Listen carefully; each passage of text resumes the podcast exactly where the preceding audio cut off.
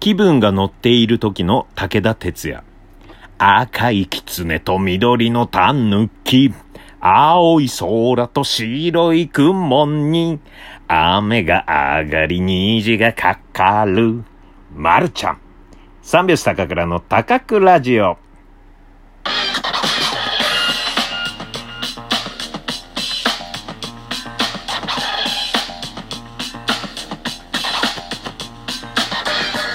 ご機嫌いかがでしょうか？お笑い芸人漫才師の三拍子高倉涼です。本日は第107回目の高倉ラジオの配信です。ラジオトークアプリでお聞きの方は画面下のハート、笑顔、ネギを連打、画面中央のフォローするをタップ、画面上の星マークをタップしていただければ右耳で左耳の音を聞きます。ぜひタップよろしくお願いします。さて、えー、本日はですね、えー、っと、久しぶりに我が事務所に行ってまいりました。えー、サンミュージックプロダクション所属、えー、四谷三丁目にある事務所なんですが、もうね、このコロナ期間、もうね、3月ぐらいからですね、えー、まあね、緊急事態宣言とかもあって、で、事務所で仕事とかもないんで、まあなるべくね、そういう電車にも乗らないようにしてましたし、まあ、行く必要はなかったんですよ。ただ、えー、事務所で、えー、本日仕事があって、久しぶりに、もう3ヶ月、4ヶ月行ってなかったのかな。久しぶりにサンミュージックに行きましたね。そしたらなんかちょっと、エントランスの、なんていうの、外壁がちょっと変わってましたね。あれ変わったっていう。本当に久しぶりに来た感じ。うん、行った感じ。うん、まあその前まではね、ちょくちょく週1まではいかないけど、2週に1回とか、まあ事務所でちょっと、DVD 作ったりの作業とかね、なんかいろいろしてて、あとネタ合わせとかね、そういうので、仕事とかで行ってたんですが、まあこんなに行かなくなるもんだなと。まあ行かなくても事務所には所属してるっていうね、まあ言ったらテレワークみたいなもんですかね。えー、サラリーマンの方もね、会社行かなくなったけど家で仕事してるっていうね、うん、そういう感じで、まあ久しぶりに行って、で、何の仕事で、えー、事務所に行ったかというとですね、えー、僕北海道帯広出身なんですが、まあ、十勝帯広市。で、十勝の人はね、みんな、えー、絶対知っている新聞、十勝毎日新聞というね、新聞、えー、がありましてですね。で、その十勝毎日新聞の取材で行ってまいりました。やりましたよ。十勝の皆さん。いやー、これね、あのー、まあ、どこのね、地域の方でもそうだと思うんですが、まあ、地元の新聞に載るってなかなか良くないですか？うん、何がいいかって、親に見てもらえる。うん、親と親戚、うん、まあ、量頑張ってんなと。そんな感じでね、うん、見ていただけるんで、で、まだね、やっぱりね、こう、親世代とかは SNS のニュースとかじゃなくて新聞を読んで、あこうね、えー、今日こんなことあったんだっていうね、そういう感じでね、うん、えー、ニュースをね、こう見てる中で、その新聞の中に息子が出てきた。これはね、ちょっとね、まあ、全然本当に親孝行できてないんですが、ほんのちょっとだけこうね、うん、出たよってね、言える感じの、うん、嬉しい仕事でしたね。うん、あのー地元の方では勝ち米って言ってるんですよね。十勝毎日新聞、略して勝ち米。勝ち米って言ったら誰もが知ってる新聞社。えー、そしてですね、まあ、巨大企業でございます。十勝の中でね。うん、その本社がありまして、で、えー、ラジオ局 FM ジャガーもやってまして、テレビ局 OCTV とか、あとはまあいろんなね、えー、ホテルとかもね、ちょっと経営して、したりとか、えー、そういう感じのところです。で、東京支社の方がですね、えー、サンミュージックまで来て、で、えーえー、取材をしてくれたという。で、まあ、もちろん東京支社の方も十勝出身なんで、まあ男性の方と女性の方来てくれて、で取材を、えー、してもらって、まあ三拍子高倉涼、えー、東京で活躍してる十勝の人っていうね、そういうテーマで語らせてもらいましたよ。まあ、楽しかった。うん。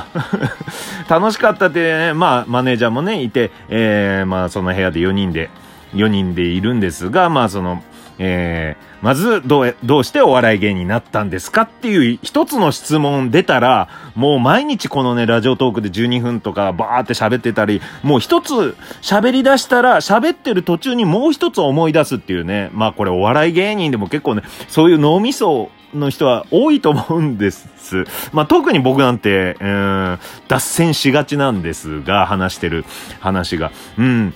で、それをやってしまったんですよ、取材でも。うん。で、え、まあ、お笑い芸人始めるきっかけっていう、そのね、えー、質問1個で、20分ぐらい喋ってたかな。止まらなくて。うん。まあ、このね、あのー、えー、高くラジオの初期の方で結構喋ったのかな。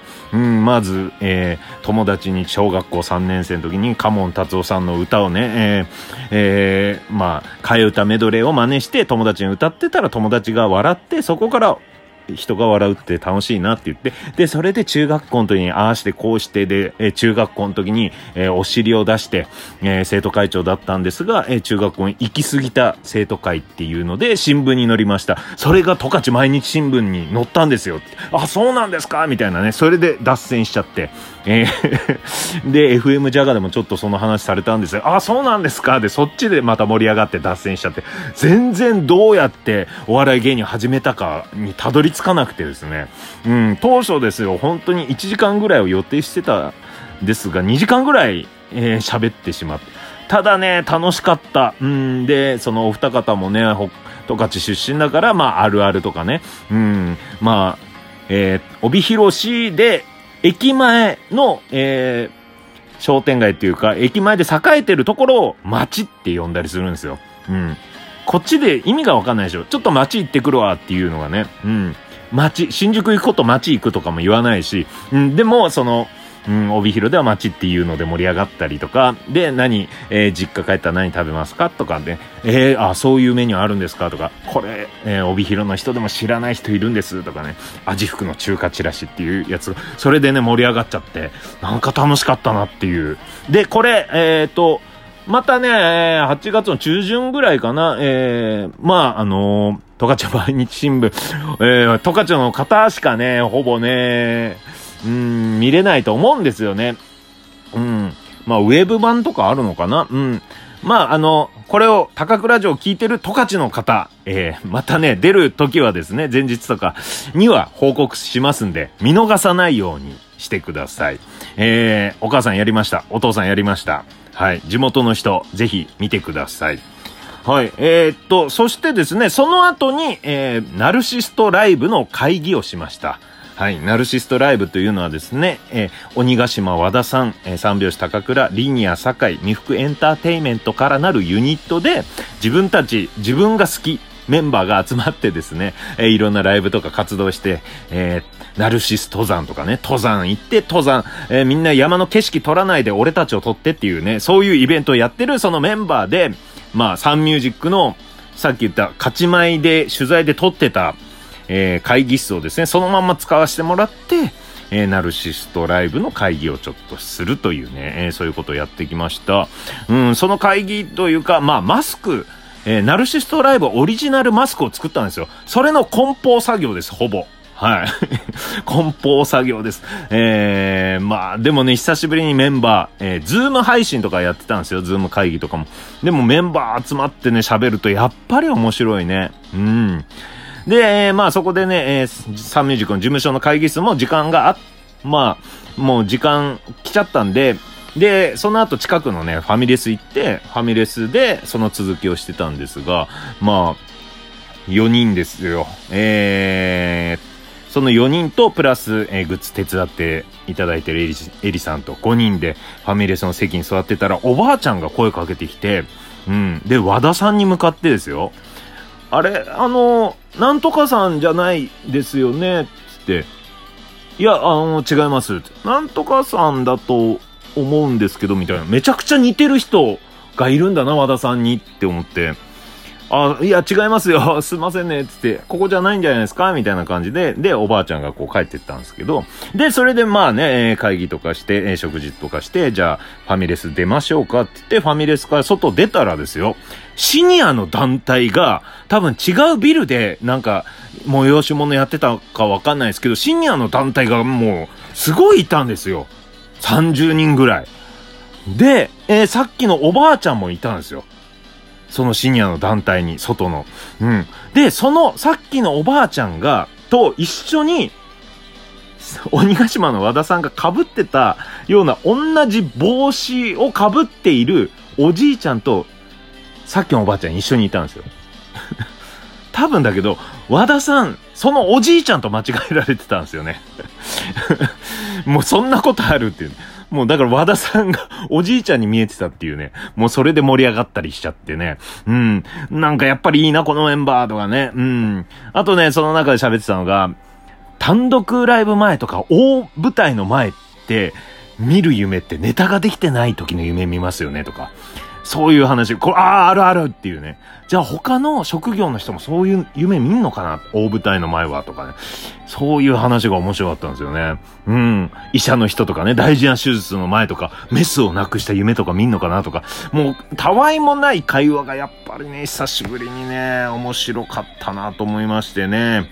さあ、えー、っと、またね、脱線していろんなね、話をしてしまうという癖が出て、本日火曜日高くランキングをやろうと思ったんですが、うん、もうこの時間できないわ、あと1分しかないから。じゃあ、さらっと言います。えー、本日、お菓子総選挙ってね、先週やってたんで、テレビでね。で、高くランキング、高くランキング、お菓子を紹介しようかなと思いました。えー、たくさんある中でね。えー、3位、プリングルス、サワークリームオニオン。2位、カルビーポテトチップス薄塩味。1位、ベビースターラーメンでした。めちゃさらっと。あとね、今日、セブンで買ったパチパチチョコメロンソーダっていうのがめちゃくちゃうまかったです。おすすめです。食べたらあの、わたパチくんみたいなパチパチパチパチってするやつ。うん、メロンの味、チョコの味。美味しかったです。おすすめです。はい。それではまた明日。もう、すごいね、嵐のように喋った感じがしました。また明日バイバイ